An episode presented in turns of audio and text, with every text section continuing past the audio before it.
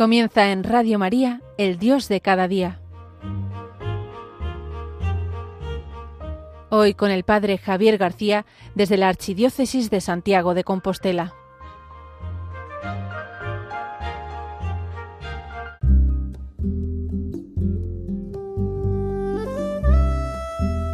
Muy queridos oyentes de Radio María, muy buenos días. Quien les habla, el Padre Javier García desde Santiago de Compostela, en el Dios de cada día. Estamos ya culminando este mes de enero, comenzando un nuevo año, año 2024. Y estamos también de celebración porque se han cumplido 25 años de la creación de Radio María, la radio de la Virgen. Es un tiempo de, de dar gracias a Dios por todos estos años, por todo lo que nos aporta esta radio y sobre todo porque somos conscientes que esta radio responde a muchas preguntas.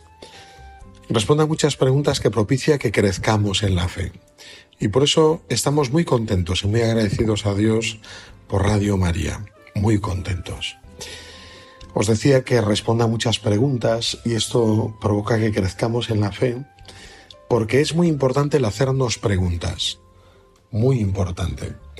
Eh, el hacernos preguntas es signo de que seguimos creciendo y de que buscamos cada vez ahondar más y profundizar en el conocimiento de Dios.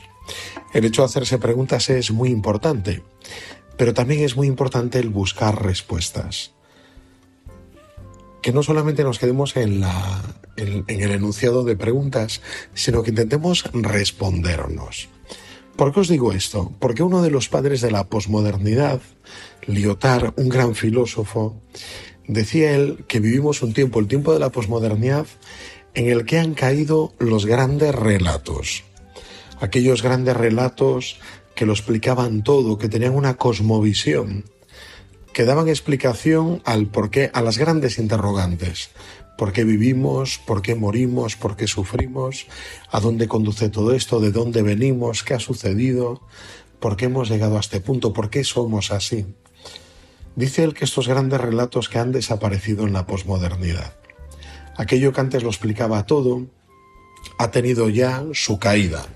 Como el gran imperio romano, cuando cayó y la gente quedó sin esperanza, quedó desnortada, él dice que la posmodernidad es algo similar caen los grandes relatos que lo explican todo y ahora pues no tenemos, tenemos micro relatos, cada uno va buscando el sentido de las cosas. Estos grandes relatos, por ejemplo, cayeron con los mitos, cuando cae pues el sentido de los mitos en la filosofía griega con su nacimiento, que ponen en duda los mitos a través de historias sencillas, explicaban pues muchísimas cosas, lo explicaban todo. Tanto es así que aunque hayan caído los mitos, a día de hoy los seguimos usando, porque son historias que nos inspiran. Historias también con las que mismo los filósofos actuales llegan a explicar eh, situaciones muy profundas, ¿no?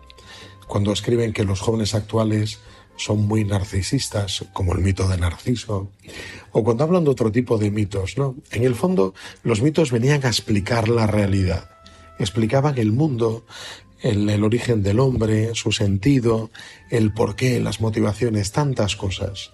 Todo esto hacían los mitos. Con la llegada del cristianismo, los mitos pierden su sentido y el cristianismo lo llega a explicar todo, la creación, la elección de Dios, el pecado, la redención, la salvación, qué pasa después de la muerte. Y Lyotard, es, que es Adalid, maestro en la posmodernidad, nos dice que estos grandes relatos que lo explicaban todo ya no valen, que ya no dan sentido. Esto ya lo escribió hace unos cuantos años. Por eso ahora viendo en perspectiva cómo va pasando el tiempo, vemos que el hombre actual también sigue haciendo, haciéndose grandes preguntas y tiene la necesidad de encontrar respuestas. Hay algo muy llamativo. Si os gusta el cine o leer, os daréis cuenta de que con el paso del tiempo hemos visto el triunfo de los grandes relatos. Van apareciendo grandes relatos que dan respuestas a muchas cosas. Me imagino, por ejemplo, no sé, la aparición de Star Wars, la Guerra de las Galaxias, la Guerra de los Mundos, o El Señor de los Anillos, esa saga, ¿no? Que da un sentido, la Tierra Media, no sé, gente que comienza a hablar en élfico. Hay gente a día de hoy que son seguidores de estas sagas, pues que aprenden ese idioma. O por ejemplo Harry Potter, ¿no? Toda esa saga larga que nos narra la vida y la lucha entre el bien y el mal a través de este joven mago, ¿no? Vemos que el mundo sigue necesitando grandes relatos. Es más, con el paso del tiempo, estos grandes relatos han copado lo más importante de nuestro tiempo, que es el entretenimiento. El hombre actual es un hombre lúdico, que vive para el entretenimiento. Y por eso también toda la saga de superhéroes, me imagino, ¿no? Eh, con toda su historia, eh, cómo se va desarrollando, cómo van logrando la redención, la salvación, cómo luchan por los demás. En el fondo, todos son grandes relatos. Y si escarbamos un poco, encontramos en todos ellos un fuerte origen cristiano. Desde el Señor de los Anillos, que compuso un hombre que quería transmitir la fe, como Tolkien, o, o alguna otra saga, descubrimos enseguida un fuerte origen cristiano. Se basan en muchos conceptos cristianos, se basan mismo en la misma historia cristiana de creación, pecado, redención, muchos de ellos, en el sacrificio del héroe, la capacidad de entregarse por los demás, como Aslan cuando muere, para que todos podamos vivir, o como otras sagas que otros superhéroes son capaces de entregar la vida por la humanidad. ¿eh? Lyotard yo creo que en el fondo no se dio cuenta de que el hombre debe responder a las grandes preguntas, de una manera u otra, de un modo u otro. Qué importantes son las preguntas.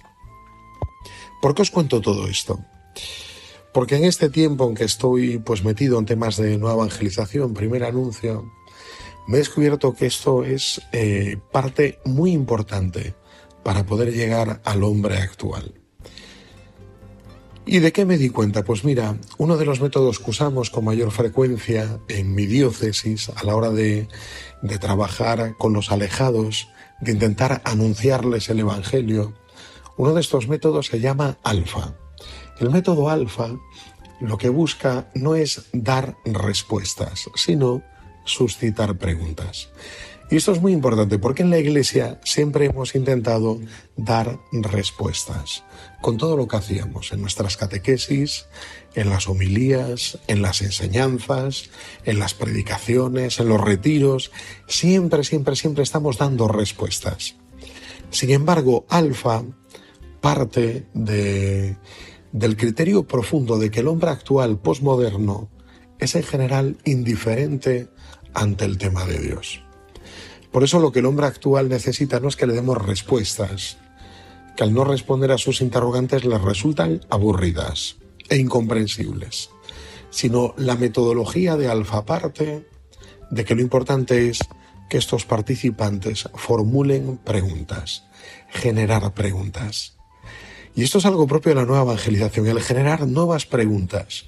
Que una persona que venga a una cena alfa venga sin plantearse cómo puedo tener fe, y salga de esa misma cena planteándose cómo puedo tener fe, si es verdad esto o no, si Dios existe o no para tener yo fe. Por eso el tema de las preguntas es tan importante. En este momento que estamos viviendo en una sociedad pues secularizada, indiferente, que ha encontrado respuesta en otro tipo de relatos, de grandes relatos, que lo explican todo, nosotros debemos suscitar preguntas, que ellos se pregunten lo importante, el por qué vivo, por qué sufro, por qué soy así, qué pasa con mi vida, qué sucederá cuando me muera. Esos grandes interrogantes los tenemos que despertar, esos grandes interrogantes los tenemos que generar. Pero son muy importantes las preguntas. Qué importantes son. A veces hemos hecho un esfuerzo ímprobo en tener todas las respuestas. Y sin embargo lo que no hay son preguntas. A nadie le interesan. Por eso no nos las formulan. Qué importante este paso de generar preguntas, que era algo que Jesús hacía con mucha frecuencia. Jesús preguntaba mucho y provocaba también que sus oyentes le preguntaran. Era algo muy propio de Jesús, generar preguntas. Bueno, pues vamos a pedirle al Señor en el día de hoy que seamos conscientes de este cambio de paradigma, de mentalidad, en que el hombre posmoderno actual necesita que le ayudemos a plantear las grandes preguntas. Vamos a tener un momento de un intermedio musical. Te invito a escuchar en clave de oración este canto y luego continuamos.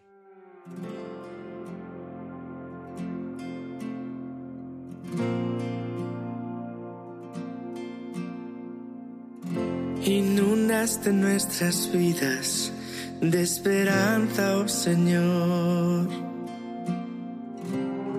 Ahora nuestra vida es tuya, tómala, oh Dios.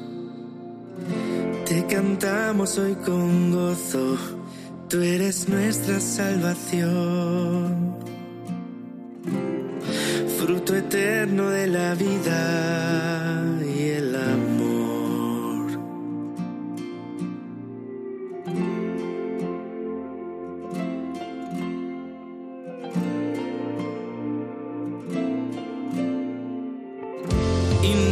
de nuestras vidas de esperanza, oh Señor.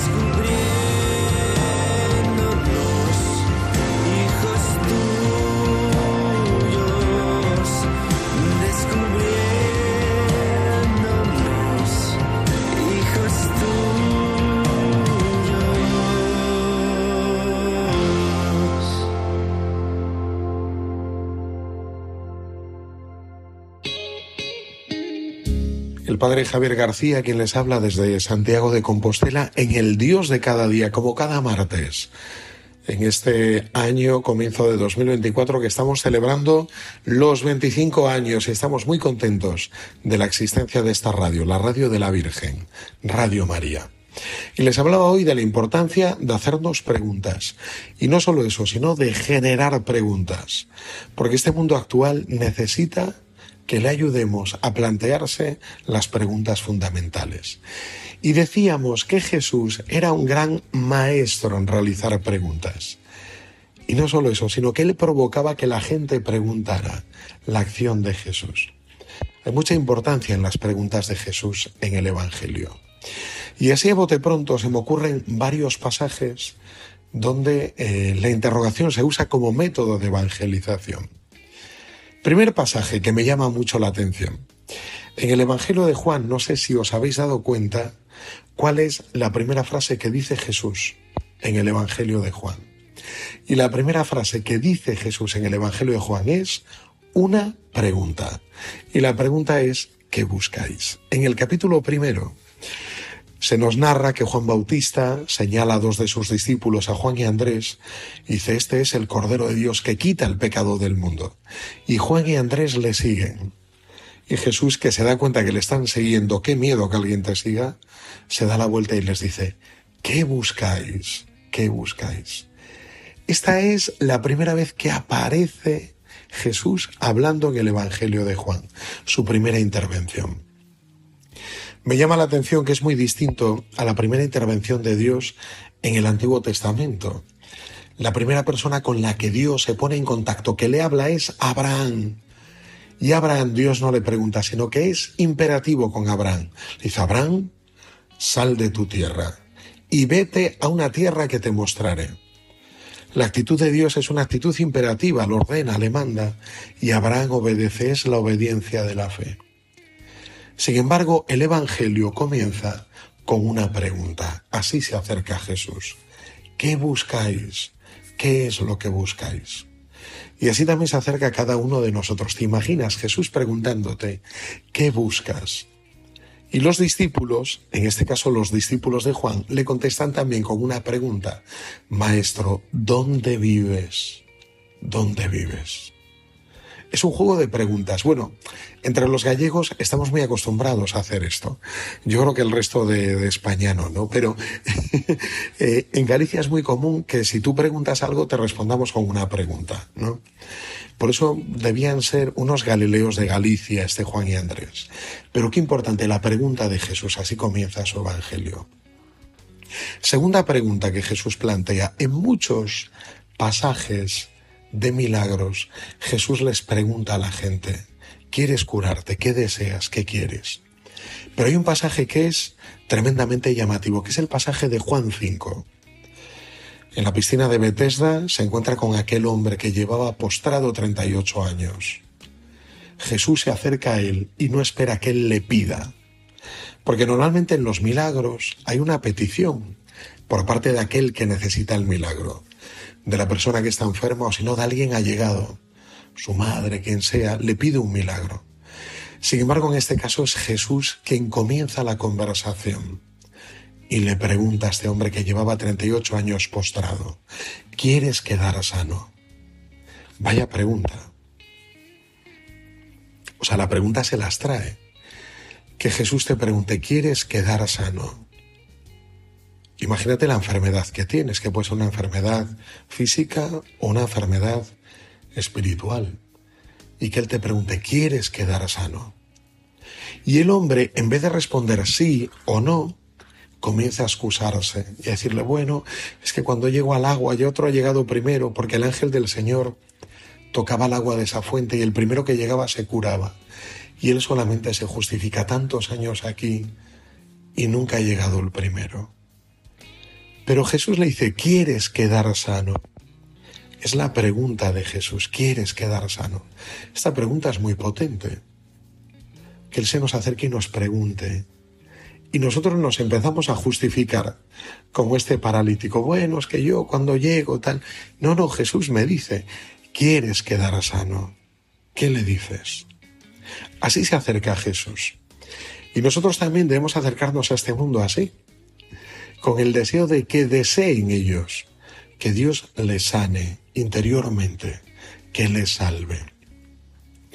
Vamos recordando dos preguntas. Primera, el Evangelio de Juan comienza con una pregunta, ¿qué buscáis? Segunda pregunta, Jesús se acerca al paralítico de Juan 5 de la piscina de Bethesda y le pregunta, ¿quieres quedar sano? La fuerza de las preguntas. Tercera pregunta. Nos narran los evangelios que Jesús, estando en intimidad con los doce, parece como si fuera un campamento alrededor de un fuego, les pregunta, ¿quién dice la gente que soy yo? ¿Quién dice la gente que soy yo?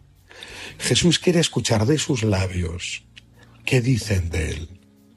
Pero no se queda solo ahí, sino una vez que ya han dicho todos los chismes de moda, les pregunta, ¿y vosotros quién decís que soy yo? ¿Quién dices que soy yo? Responder a esta pregunta es responder a la pregunta más importante de nuestra vida. ¿Quién es Jesús para ti? ¿Quién es? ¡Wow! ¿Qué le respondes? La fuerza de la pregunta de Jesús. ¿Y tú? ¿Quién dices que soy yo? Y es cuando Pedro, iluminado por el Padre, le dice, Tú eres el Cristo, el Hijo de Dios vivo, el que tenía que venir. A veces podemos tener una respuesta que es una respuesta muy humana, que parte solo de nuestras necesidades. Pero la respuesta de Pedro es una respuesta de fe. Es una verdadera profesión de fe que le dice, tú eres el Mesías, el Cristo, el que tenía que venir. Reconoce a Jesús como el Cristo. A veces nosotros respondemos solo a las preguntas desde nuestras necesidades, pero tenemos que dar un paso más. Estas preguntas tienen que conducir a la fe, como a Pedro, más allá, a la profesión de fe, a poder expresarle quién es Él. No cómo lo percibo solo yo, sino cómo es Jesús en la verdad. ¿Quién es Él de verdad? El Mesías, el Cristo. Y vamos con la última, con la cuarta y última pregunta. Os recuerdo la primera, ¿Qué buscáis? Jesús comienza el Evangelio con una pregunta. La segunda, ¿quieres quedar sano? Esta pregunta tan potente que ni siquiera espera tu petición que le pidas, sino que Él te dice, ¿quieres quedar sano? Y la tercera, dirigida a ti, ¿quién dices que soy yo? Después de preguntarte quién dice la gente que soy yo. Vamos por la cuarta. Hay un pasaje que es la multiplicación de los panes y los peces, en la que Jesús alimenta a una multitud y lo quiere nombrar rey, claro, pero luego les anuncia que se va a Jerusalén. Y entonces alguna de la gente, como él tiene palabras duras y les dice, me seguís por lo que os doy, porque os alimento, pero no por quien soy verdaderamente. Y algunos le dejan y Jesús les pregunta a los discípulos, ¿también vosotros queréis dejarme? ¿También vosotros queréis dejarme? Jesús es directo no se anda con paños calientes. ¿Queréis seguirme o queréis dejarme? Estáis a tiempo. También vosotros queréis dejarme. Ante Jesús, eh, uno no puede andar mm, con medianías, ¿no? Ni, ni tener un seguimiento de mínimos, sino que Él nos invita a ir hasta el final, hasta Jerusalén, hasta la cruz, y luego a resucitar con Él. También vosotros queréis dejarme.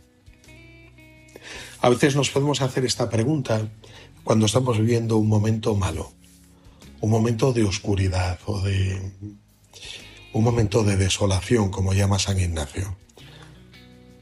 Por eso tenemos que plantearnos si queremos dejarle o queremos seguirle con todas las consecuencias.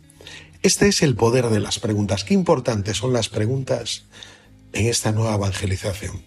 Hablamos al principio de un mundo, el de la posmodernidad, como decía Lyotard, que se habían caído los grandes relatos. Pero con el paso de los años hemos visto cómo otros grandes relatos del mundo del entretenimiento, del mundo lúdico, se han ido abriendo paso. Y es que la gente necesita responder a los grandes interrogantes. Y hoy Jesús nos hace estas cuatro grandes preguntas. ¿Qué buscáis? ¿Quieres quedar sano? ¿Quién dices que soy yo? ¿También vosotros queréis dejarme? Te invito hoy en un momento de oración. ¿Cuál de estas cuatro preguntas te toca más profundamente? Y pídele a Jesús acercarte también a los demás, sobre todo a aquellos que no lo conocen, con la misma actitud de Jesús, regalando grandes preguntas. Pues querido oyente Radio María, muy feliz martes. Sigue en la sintonía de Radio María.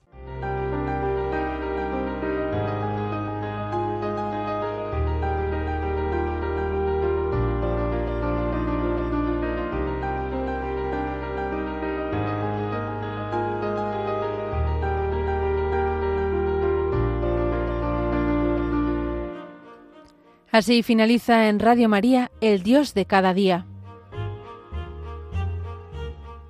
Hoy nos ha acompañado el Padre Javier García desde la Archidiócesis de Santiago de Compostela.